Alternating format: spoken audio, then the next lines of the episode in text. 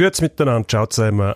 Willkommen beim Blicksport Podcast Pro und Konter diese Woche. Wir nutzen das Sommerloch, um äh, ganz aktuelle Themen zu behandeln. Natürlich haben wir äh, lustige Sachen dabei. Wir haben Tennis, wir haben Formel 1, wir haben ähm, Formel E, wir haben Velo, wir haben Shooten und Hockey auch noch im Sommer bis grad. Und wieder bei mir ist der Stefan Roth übrigens, wo noch einmal der Emanuel Gysi vertritt, wo zwar aus der Ferie zurück ist, aber noch ein bisschen unpässlich ist. Der Arme hat noch zu tun, wir dürfen ihn nicht überbelasten. Bis grad. Pro Und Konter. das Streitgespräch. Eine Sportwelt, zwei Redaktoren, zwei Meinungen. Offensiv. Offensiv ist wie machen wie im Platz. Man muss auch lernen, damit klarzukommen, einen Schlag zu bekommen. nach vorne immer wieder einen Nadelstich setzen Heute mit Dino Kessler. und Emanuel Gysi. Ich weiß nicht, wie lange wir noch Zeit haben. Jetzt kommen da zuerst noch die Scheissponys. So, wir legen los. Ähm, aus aktuellem Anlass ist das vielleicht nicht mehr gerade das Thema, aber wir reden nochmal über Equal Pay im Profisport. Das ist bekannt worden, weil sich die amerikanischen Fußballerinnen ungerecht behandelt gefühlt haben, haben dann das Schlagwort eigentlich kreiert. Equal Pay. Ich frage mich, was ist das überhaupt? Equal Pay im Profisport gibt's ja sonst auch nicht.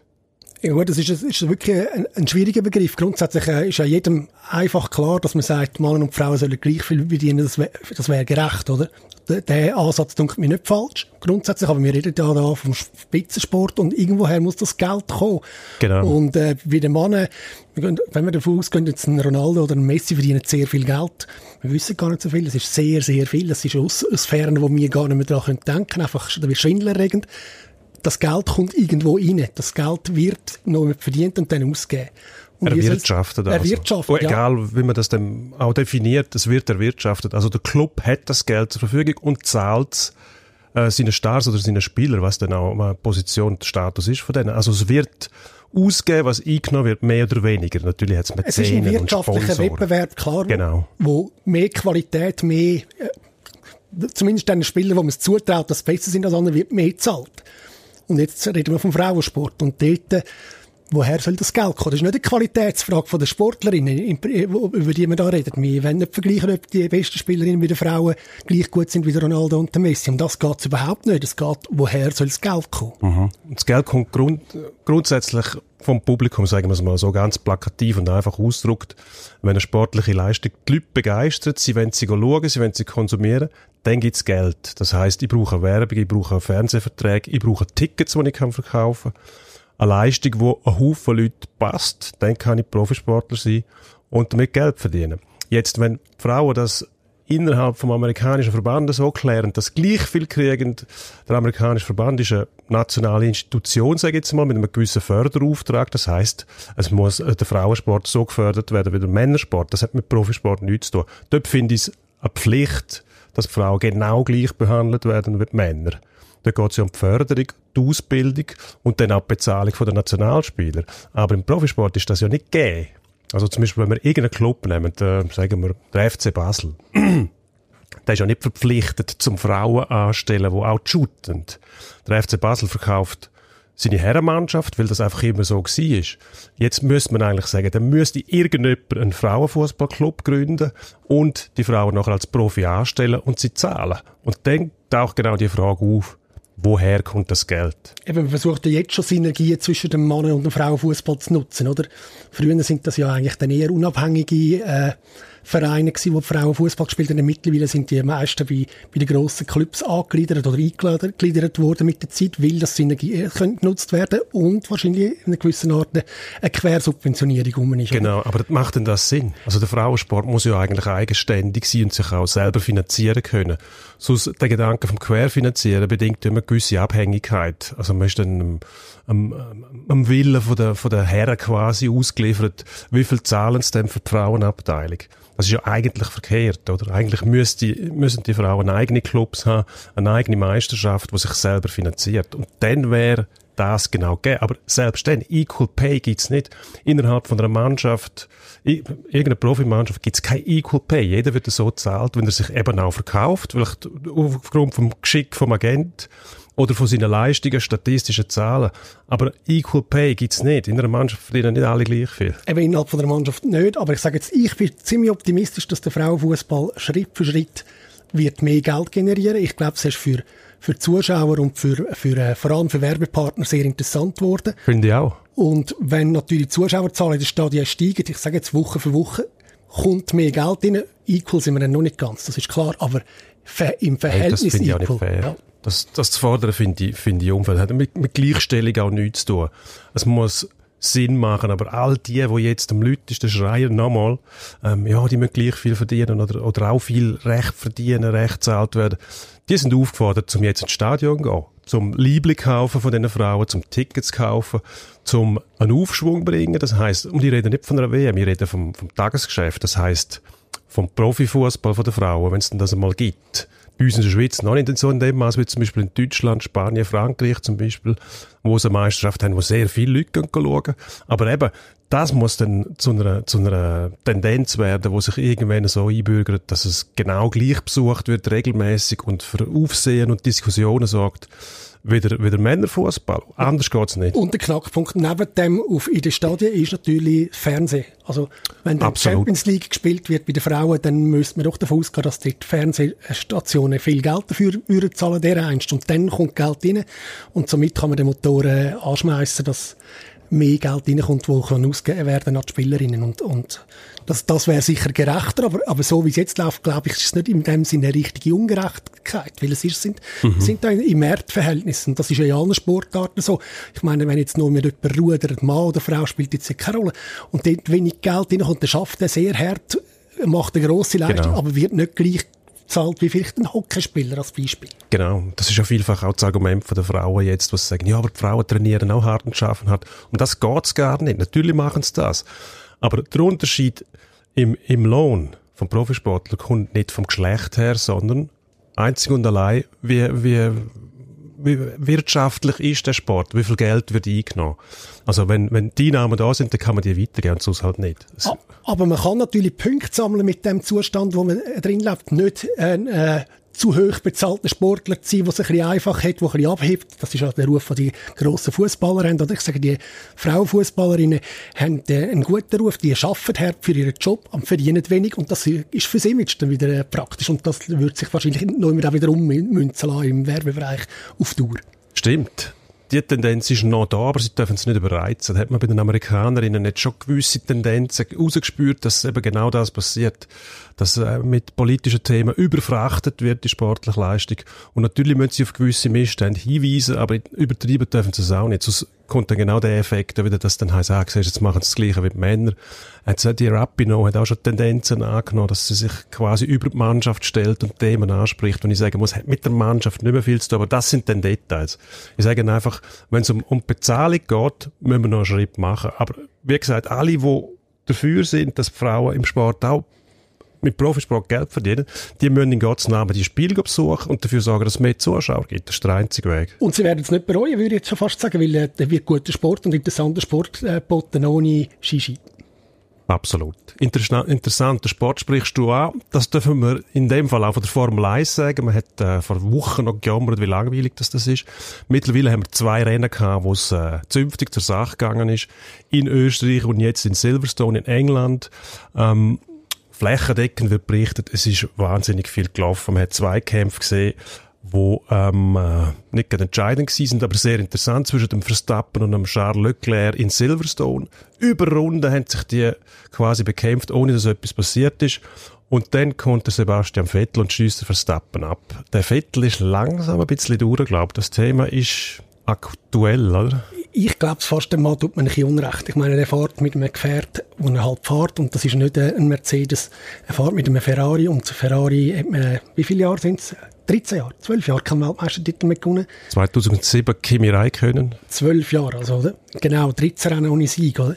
Äh, Ferrari ist einfach nicht ganz so einfach zu gewinnen. Der Vettel hat die Möglichkeit das Jahr sicher schon gehabt, jetzt das mal nicht. Aber er, ich glaube, er spürt, er spürt natürlich, dass er einen Wagen hat, der nicht gleich gut ist und dann versucht man halt ein bisschen mehr ans Limit zu gehen, mal ein bisschen mehr zu riskieren, mal sieht er eine Lücke, die nicht da ist, da ist keine Lücke da gewesen. Äh, ja, das ist äh, das Gesamtpaket, das dann vielleicht nicht funktioniert und äh, ich glaube nicht, dass es der Fahrer nicht mehr bringt, so. Ich glaube, der Vettel ist tatsächlich durch. Und ähm, er, ist, er ist mental noch nie der Stärkste gewesen. Er ist dann gut gewesen, wenn sein Auto überlegen war. Sobald er muss in Zweikämpfen Ähm, der Unterschied ausmachen hat man gegen den Verstappen viel gesehen, hat man gegen den Hamilton viel gesehen, hat man jetzt wieder gesehen, letztes Jahr Hockenheim, wo er auf eine, oh, was ist das, feuchte Straße, ganz nass ist sie nicht gewesen, ausgerutscht ist in der Sachskurve, die Leitplanke, Streckenbegrenzung ausgeschieden. Das sind so Anzeichen dafür, dass das Nervenkostüm einfach nicht das dichteste ist. Dann kommt noch seine, seine äh, exaltierte Art dazu, dass er äh, jeden kleinen Trainingserfolg fährt er über den Bordfunk an singen, dann, wenn etwas passiert, ist er zu Tode betrübt. Also, dem fehlt auch ein bisschen die Ausgleichheit und das Mitteilungsbedürfnis, das geht einen Haufen Leute auf den Sack, da bin ich ganz sicher, da tut er sich keinen Gefallen. Und er zeigt auf der Piste überhaupt keine Souveränität. Vierfacher Weltmeister, der jetzt von einem von einem Leclerc abgerechnet wird, der das zweite Jahr in der Formel 1 fährt, wo viel souveräner wirkt als der Vettel. Also er hat nicht nur Er hat seine, viel seine Position, ja gut, er hat viel zu wenig, weniger zu verlieren, aber wenn du vierfacher Weltmeister bist, hast du ja am Beispiel vom Hamilton lässt sich das am besten ablesen. Der ist mittlerweile so souverän, der lässt sich auf gewisse Sachen gar nicht mehr ein.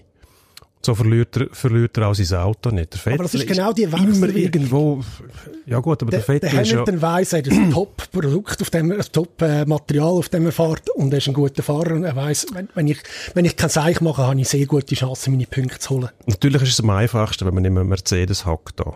Aber du hast ja als, als Nicht-Mercedes-Fahrer in dem Sport die Chance, die grosse Chance, dich zu profilieren. Weil alle sagen, ja, dem sein Auto ist nicht so gut wie ein Mercedes, aber sobald du näher herkommst, machst du eigentlich das Beste. Das zeigt das Beispiel Verstappen, das zeigt auch der Leclerc. Aber der Vettel hat eben nicht jetzt erst angefangen bei Ferrari und hat können, kann jetzt das unbeschwert zeigen, sondern er hat ein paar Jahre auf dem Buckel, wo er äh, keinen Weltmeistertitel äh, ins Ferrari-Land gebracht hat. Ja, und das gut, ist eigentlich der Auftrag gewesen, wo er gekommen ist, oder? Also, ich meine, wir Ja, haben nicht einen dann ist, dann ist er einfach nicht gut genug. Ja, Punkt um. Er, er macht den Job nicht. Er müsste mit seiner Erfahrung, mit seinen, mit seinen Titeln, die er schon hat im Rucksack, die ihm doch eine gewisse Selbstsicherheit geben müssen, müsste er eigentlich besser sein als er jetzt ist. Es kann nicht sein, dass der Leclerc souveräner wirkt auf der Piste, wenn es eng wird. Dann lass mich die Frage kurz so stellen. Lewis Hamilton, hat er mit Ferrari schon einen Weltmeistertitel gewonnen in den vier, über vier Jahren? Schwierig zu sagen.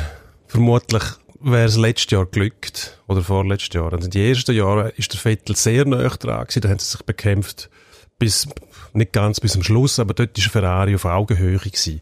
Und auch dort hat es eben Situationen gegeben, mag mich an, an Austin erinnern, ähm, die erste Kurve, wo ihm der Vettel aussen durch hat wollen und dann einfach nicht nachgegeben hat, am Schluss hat er das Auto verloren. Und das sind so Situationen, wo der Hamilton viel früher als der Vettel gelernt hat, wie man sich auch mal zurücknimmt und dann vielleicht nicht jedes Mal die Position behaltet, aber ganz sicher ohne Schaden durchkommt. Und das hat der Vettel nicht begriffen. Ich glaube, wenn man regelmäßig Sieger ist und auf der Siegerstraße ist, ist es einfacher, die Nerven zu behalten. Das ist, äh, wie im Eishockey, wenn, wenn man provoziert, ist es viel einfacher, wenn man in Führung liegt, als wenn man hinten liegt. Das ist ja so, ja. Wenn man führt, ist es immer einfacher. Aber ich sage jetzt, du musst ja aus dieser Situation vom Vettel aus zum Beispiel, kann ich ja sagen, wie du gesagt hast, das Auto ist nicht so gut wie der Mercedes. Da hole ich einfach das Beste raus. Wieso versuchst du denn jedes Mal mit der Brechstange dahinter zu gehen? X-mal gegen den Verstappen gescheitert mit dem, mit dem Versuch. Und jetzt äh, tröchnet einander der Leclerc ab. Und, und wirkt vor allem viel souveräner, oder? Das gibt mir ein bisschen zu denken, muss ich, muss ich ehrlich sagen. Als nächstes haben wir gerade über Tennis reden, oder? Wenn ich mich nicht ganz schwer Wir wollen über Tennis reden, ja. Ähm, ist das, äh, Wimbledon-Finale ist, äh, ist ja ein epischer Match gewesen. Im fünften Satz ist es, äh, also auf dem Messer Schneiden gestanden. Man hat fast nicht mehr können heranschauen, muss ich sagen. wir haben können lesen, wir können hören, der Federer sei eigentlich der bessere Spieler gewesen. Teilst du die Meinung? habe ich auch gelesen. Im grundsätzlichen Sport immer dafür, dass das Resultat am Schluss die einzige Wahrheit ist. Das heisst, äh, egal wie du gewinnst, bist du besser gewesen. Der Boris Becker ist der Meinung gewesen, der Djokovic käme nicht, der, müssen, man müsste mehr Respekt gegenüber dem Djokovic aufbringen, oder bist du auch Ja. dieser Meinung? Oder du, Ich müsste, ich, Boris Becker würde ich raten, möglichst mehr Respekt für sich selber aufzubringen. Das wäre einfach das Gescheitste in seiner Lage. Und, und das würde Aber bedingen, dass er einfach mal, einfach mal ruhig ist.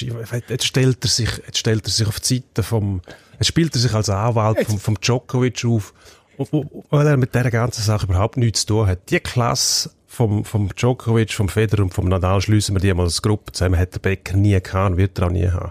Er liegt am Boden, man soll nicht auf dem rumtrampeln, aber auch die, die finanziellen Probleme und seine, seine also ich finde, das, das tut jetzt das hat er sich, doch, ich finde schon, das ist genau die Motivation für ihn. Weil seine einzige Chance ist, jetzt, jetzt stellt er sich auf die Seite von Djokovic, damit der Federer nicht noch grösser wird in seinen Augen. Das ist einfach plump, blindlings und dumm. sehr ungerecht mit dem Boris Becker, aber gehen wir zu der Kernfrage zurück, die er aufgebracht hat.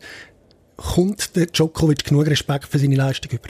Ich finde, er hat genau den Respekt, den er verdient, nämlich, dass er ein erstklassiger Tennisspieler ist, der Beste auf der Welt im Moment, sagen die Resultate aus, aber was er nebendran Aber selbst dann sagt man noch, ja, der andere ist eigentlich besser gewesen und der hat die Eleganz und die Klasse. Wie gesagt, ich meine, was soll denn der Djokovic noch anders machen? Das ist ein wunderbarer Tennisspieler und ich glaube, dass er mehr Respekt hätte verdient.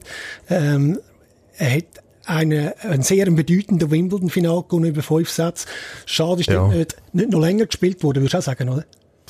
Ja gut, mir hat es gelangen, die noch andere Sachen wollen schauen. Das sind noch Golfturniere gewesen nachher, die auch wichtig sind. Scottish Open übrigens. Gut, hat jetzt mit dem nichts zu tun. Ich sage, er kriegt den Respekt, den er sich verdient. Ähm, man hat vielleicht ähm, eine andere Messlatte hängt natürlich hoch auf, ähm, auf dem Niveau. Man, man ist sich an der Federer gewöhnt, der nicht nur auf dem Platz sehr souverän ist, sondern auch neben dem Platz eine Art hat, wo man überall verkaufen und vertreten kann. Ich finde, das passt wunderbar zum Tennis. Und dann gibt's noch die Story mit der ATP, wo der Djokovic auch eine dubiose Rolle spielt da mit dem neuen Chef. Und da muss ich sagen, äh, da versucht er sich einfach auf Umweg eine Position zu ergattern, wo er, wo er eigentlich gar nötig hat. Ich glaube, alles, was man mit Djokovic macht, tut man generell ein negativ auslegen. Beim Federer ist man immer sehr wohlwollend, so Sachen auszulegen. Beim Federer tut man zugestehen, dass er, wenn er etwas zum Tennis will machen dass es fürs Gute vom Tennis ist. Und Djokovic hat man das Gefühl, das sind Eigeninteressen, Egoismus. Das sehe ich nicht so. Ich glaube, das ist ein Top-Sportler, wo auch viel Stil an den Tag legt, wo nicht die natürliche, positive Ausstrahlung vielleicht hat von einem Federer, aber äh, ich, ich ziehe meinen Hut von, von Djokovic und gl- glaube auch, dass er in dem Moment, wo das der Final entschieden wurde, ist jeweils da, äh, parat ist, um zu entscheiden und, und dort die Matchball zuerst abzuwehren oder der Federer hat sie nicht können verwerten, das ist ja auch Ansichtssache. Ja, klar. Und äh, das ist ein, ein Top-Spieler und der hat schon Absolut. drei, dreimal an, an Grand Slam-Turnier gegen den Federer einen Matchball abgewehrt und, und, und, und nachher das Spiel gewonnen. Und Ja. das ist eine riesige Qualität. Ja, und für das kriegt er auch sehr viel Respekt. Ja, Einfach nicht, nicht mehr, als er verdient. Ich bin Also da nahe beim Boris Becker und finde, es könnte noch ein mehr sein. Aber gut. Also das würde ich nicht empfehlen. Allzu nah zum Boris Becker würde ich nicht aufrücken. Bei dem empfehle ich die Haltung Abstand. Ist wahrscheinlich das Gescheiteste. Das musst du dann, am Schluss musst du noch irgendetwas zahlen. Das würde ich nicht. Oder kannst du irgendwelche Memorabilia kaufen. Siegesinsignien, wie durchgeschwitzte ganz Socken oder irgendwelche derige Sachen, die er muss verkaufen zum einigermaßen. Nein, ich würde sagen, einfach mal ruhig bleiben. Wäre Frieden gescheiter, als sich immer wieder im Vordergrund zu drängen. Und dann muss man sich fragen, ja, was hat er jetzt wieder? Also das ist fast schon tragisch. Noch kurz noch zum Boris Becker. Ein ganz grosser Tennisspieler gewesen. Mhm. Und jetzt macht er einen Job als Experte zum Tennis. Ich höre ihn nicht ungern mit seiner Meinung. Er ist jemand, der Zeug halt ein bisschen pointierter vielleicht sagt als jemand anderes. Das tut der Sache grundsätzlich gut. Darum finde ich ein bisschen hart, dass du da einen, einen Maulkorb für den Herrn Becker forderst. Aber lassen wir das. Ich glaube, wir können zum nächsten Thema gehen. Das wäre Tour de France. Dort sind es letzte Woche, der wunderschönen Ort mit dem Namen La Planche de Belfi, Wunderbar. so eine Schotterstrecke gehabt auf der Endphase und es ist Ja. grausames Loch drauf gegangen. Also ich bin vollkommen begeistert gewesen. Ich habe nur gewusst, dass es grausame Steigungen hat, also, also Rampen dort drin, wo es wahrscheinlich schwierig ist, zum nicht am Velo zu gehen, rückwärts. Und dann sehe ich die, die Schotterstraße. Das ist so ein Retro-Gefühl gewesen, aber nicht auf plumpe Art und Weise, sondern einfach frisch gebaut und habe gedacht, wow, das ist jetzt genau das Richtige. Also so holst du die Leute, das holst du die Leute ab, das wollen sie sehen, das erinnert sie an früher und verbindet es mit der Moderne. Ja, ich glaube, ich, also ich finde, es muss nicht sein. Also die, die Herren auf den Rädern haben wirklich schon einen harten Job und dann Kopf, pardon, äh, Entschuldigung. Ich würde sagen, Gott vertelle. Ich kann es sagen. Am Schluss, am Schluss ist noch die Straße so, dass das noch doppelt hart ist. Es ist schon 25 Steigungsprozent Gott vertelle. Ich sag's schon wieder. Der dass grausam darauf. Da brauche ich wirklich nicht noch äh, eine Strecke, wo was was weniger geschmeidig macht, äh, darauf zu fahren. Ähm, ich halte eigentlich nichts von diesen Pseudo-Retro-Massnahmen auf, auf den Strecken. die, das ist äh, ein guter Sport und ich, und ich, und ich finde Tour de France etwas Faszinierendes, weil die Leistung ist massiv von, von diesen Leuten und, und, ich, und der Angriffswille, der dann einmal auch noch zu sehen ist, wenn man Mhm. es sieht, habe ich den Plausch dran. Aber dann braucht es nicht nur eine Schotterpiste. Das, das, zum Glück, wenn es dort drauf geht, ist es nicht gefährlich, oder?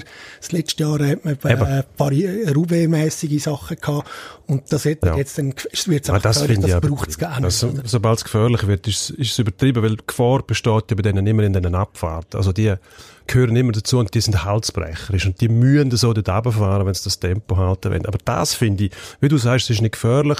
Es gibt dem Ganzen, es verzaubert eigentlich die Etappe noch. Es gibt ihr noch eine Patina am Schluss, die ich wunderbar finde. Dann müssen sie nämlich in dieser Steigung drinnen auch noch aufpassen, dass das Rädchen nicht durchdreht, wenn schon. Wir bringen jetzt die Kraft in den Schotter rein. Ich finde es wahnsinnig. Bin wirklich begeistert gewesen, vollkommen überrascht und kann nur sagen, mehrjährige Sache. Am Schluss noch Kilometer Schotter, dass der einem vielleicht noch die Nerven verliert oder so. Aber es passiert ihm nichts. Das ist auch Kunst, dass dann in der Phase, wo du eigentlich körperlich schon erledigt bist, noch Sinn beieinander hast und das gleich noch auf der, auf Aber, der aber wenn dir so Sachen gefallen, könnte man ja sagen, in der Formel 1 tut man in der fünften Runde fangen wir ein bisschen Wasser auf, auf die Straße, tun, damit es noch etwas geht. Du, du wirst lachen, diese Pläne existieren tatsächlich oder haben mal existiert, wo es vor ein paar Jahren auch langweilig war, hat man irgendwie die Idee gehabt, man könnte jetzt quasi künstliche Regenrennen produzieren, um bisschen Spannung reinbringen. Das war, glaube ich, eine Idee gewesen vom äh, Ernie Ecclestone, Bernie Ecclestone, muss ich sagen. Ähm, die Pläne hat man aber rasch wieder verworfen, weil es dann, äh, ja, Und einfach wie- zu aber, gefährlich aber du hättest ist. das gern, weil ich etwas geht dann einmal, oder?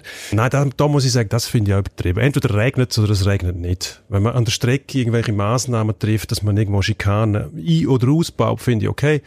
Das sind Maßnahmen, die man kann durchziehen kann. Aber ähm, irgendwie das Wetter simulieren, finde ich, nein, das geht nicht. Das bringt auch nichts. Oder man könnte auch einen Sch- einen Schotterteil auf, in den- in den letzten zwei Kurven gerutscht. äh, Ich will es jetzt auch nicht überzeichnen. Ich finde, sehe schon, in der Tour de France kann man sich auslesen, wo man durch will. Und dann finde ich, muss man keine Schotterstraße suchen. Es, es gibt gute Passstraßen. Aber das ist tatsächlich ein wunderbarer, äh, also dort am Schluss ist es wirklich schön, richtig heftig draufgegangen dort. Ja. An den wunderschönen Ort mit dem noch schöneren Namen La Planche de Belfi. Das sagst du gerne. Das ist das Ja. zweite Mal gewesen. Jetzt Ja. es auch schon, ich will es auch mal noch sagen, La Planche de Belfi. Wunderbar. Gut, ich sage nein, das muss man bei jeder Bergetappe machen. Ich finde es als Ausnahme einmal, wenn es ein besonderer Ort ist, okay. Also zur Regel muss es nicht werden, sonst ist es auch wieder langweilig. Wir haben noch einen, wo wir uns sehr gerne darüber unterhalten. Der EHC Kloten hat nämlich seine Spieler in der Sommerpause auf Baustellen in Altersheim und weiss ich wo hingeschickt, um sie unter das Volk zu bringen. Eine Motivation, muss ich sagen, die ich nicht ganz teilen kann. Es soll nach einer Bestrafung gehen. Ja, nein, es ist nicht, nicht nicht zu hart gesagt worden, dass man nicht will bestrafen äh, hinterher zumindest. Ja, also wenn das sagen musst, man hätte nicht wollen bestrafen, dann erklärst du ja eigentlich schon selber, dass sie hast wollen bestrafen. Und, und, und dann nimmst du eigentlich der Sache den ganzen Reiz. Auch die Leute, die, äh, ja, einer, der auf der Baustelle schafft, hört das und sagt, die Spieler sind nicht voll gegangen, jetzt, jetzt schicken wir sie quasi auf die Baustelle. Dann können sie mal lernen, wie es ist, wenn man richtig schaffen muss. Das hat mit dem Sport nichts zu tun. Und da ist, da sind sie über das Ziel rausgeschossen. Oder neben Touren einfach getroffen haben sie nicht. Also ich finde das eine schöne Aktion grundsätzlich, wenn man ähm, auch mit den Leuten in Austausch kommt. Und ich glaube, jetzt die, die Ebene finde ich, wenn man sie so sieht, eben der Punkt gefällt mir vielleicht auch nicht ganz, wo man dann sagt, eben, jetzt sollen sie mal sehen, wie das richtige Schaffen ist. Äh, die Profisportler schaffen hart. Das ist, äh, das ist nicht etwas, wo man auf dem Liegestuhl die ganze Zeit liegt und, und, und, und nichts macht. Da, dort, der, der Punkt gibt es Leute, die das völlig verkennen.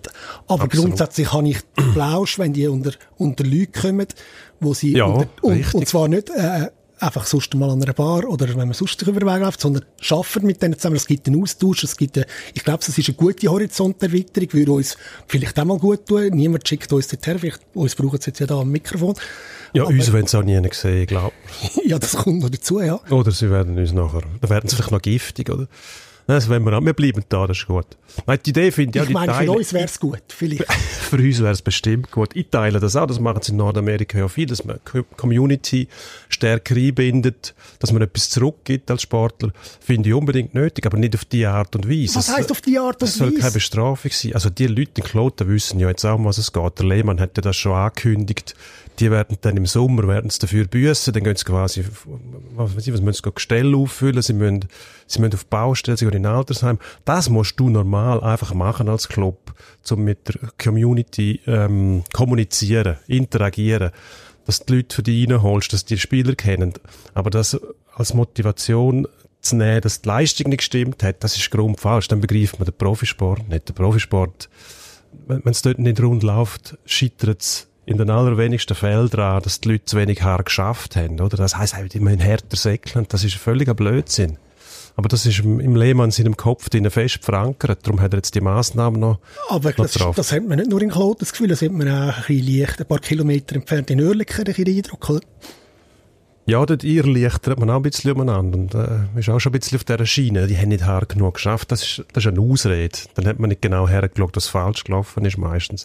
Beim, beim Hans-Uli Lehmann in Kloten, der hat es ja auch noch gesagt, oder? Wir haben es zu wenig gehasst zu verlieren. Das ist ein fertiger Blödsinn. Jeder Sportler hasst zu verlieren. Wenn es auf Mies nicht klappt und die Leute fit sind, dann hat es meistens mit der mentalen Seite etwas zu tun. Darum, ja, sind Sportler auch nicht jedes Mal genau gleich gut auf dem Platz, obwohl sie immer fit sind, wenn sie immer fit sind. Weißt du was? Ich Mhm. will dir nicht widersprechen. Jetzt müssen wir aufhören, sonst drehen wir uns da im Kreis. Wir sind uns einig, ja. Ja, auf einer Seite schon. Ich finde das auch gut, rauszugehen, mal etwas anderes kennenlernen, die Spieler als, als äh, Menschen kennenzulernen und nicht als abgehobene Sportler, aber nicht als Bestrafung. Das ist das falsche, das falsche Signal für beide Seiten.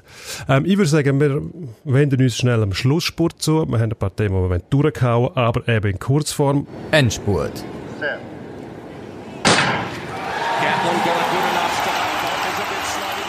Ich habe da gewagt, überhaupt zu sagen, Formel E in Kurzform. Jeder Formel E-Pilot würde sofort in die Formel 1 wechseln, wenn er könnte. Aber umgekehrt wird das nie passieren. Das zeigt eigentlich den Stellenwert von der Formel E. Jetzt muss ich es kurz beantworten. Ich sage jetzt ja, Zukunft, wer weiß, aber ich finde die Formel E eine spannende Sache, muss ich selber sagen. Nächstes Thema, Max Lapierre weg aus Lugano. Wird er, ist das ein Verlust für die Liga? Ich finde es schade, ja. Man muss ja immer sämtliche Facetten anschauen, die ein Spieler hat, die er mitbringt, was er bedeutet für die Liga. Für uns ist es wichtig, dass die Liga lebt, dass es äh, Unterhaltung gibt, dass es Kontroversen gibt und für das ist Max Lapierre eigentlich Gold wert gewesen. Ob er dann noch genau ins Konzept von Lugano reinpasst mit seiner Art, weiß ich nicht, kann ich nicht beurteilen. Ich sage, der finnische Trainer hat natürlich schon einige Änderungen im Sinn, darum ähm, hat der Max wahrscheinlich keinen Platz mehr mit seinem eher archaischen Spielstil. Ich sage, es ist Verlust für Liga, dass er nicht mehr rum ist. Das nächste wäre noch der Super League-Start. Jetzt muss ich kauen. Super League statt, fängt ihr schon wieder an spielen. Das ist ja wahnsinnig. Jetzt, die Super League hat erst gerade aufgehört, jetzt fängt es schon wieder an. Endlich fangen sie wieder an zu shooten. Das ist eine andere Einstellung, ja, ich sehe schon. Also die Frage ist, der nächste, so, gibt's den nächsten Sololauf? Es kann fast nicht anders sein. IBE wird wieder wegziehen und der Rest wird sich irgendwie zusammenrotten am Schluss und irgendwann wird es spannend, wer noch absteigt. Gut, jetzt hast du die Frage selber gestellt, die Frage selber beantwortet. Dann stelle ich dir die letzte, dass du nochmal eine kannst beantworten. Fra Nein. Frankreich wartet seit 1985 auf einen Toursieger. Einen französischen Toursieger. Julian Alaphilippe ist im Moment Leader. Kann man das ändern? Nein, der kann das nicht ändern. Und zwar, weil er es selber schon gesagt hat, dass er es nicht könne. Er hat gesagt, völlig erstaunt gewesen, ich kann die Tour de France nicht gewinnen, weil noch Berge kommen. Voilà, da haben wir es. Nein, ich will noch wissen, was du sagst. Kann der das schaffen? Natürlich kann er, wenn er äh, am Wochenende äh, immer noch ein Trikot trägt, äh, gewinnt er die Tour de France. Muss er sich also selber übertölpeln. Schön, wir werden es sehen. Ähm, nächste Woche ist wieder Zeit, um sich über das Thema auch noch unterhalten. Dann wird Tour de France ein paar Etappen abgespult haben. Wir können darüber reden. Ähm, bitte abonnieren Sie uns bei Spotify und so weiter, wo es halt möglich ist. Danke vielmals fürs Zuhören. Wir hören uns nächste Woche. Ciao zusammen. Auf Wiederhören.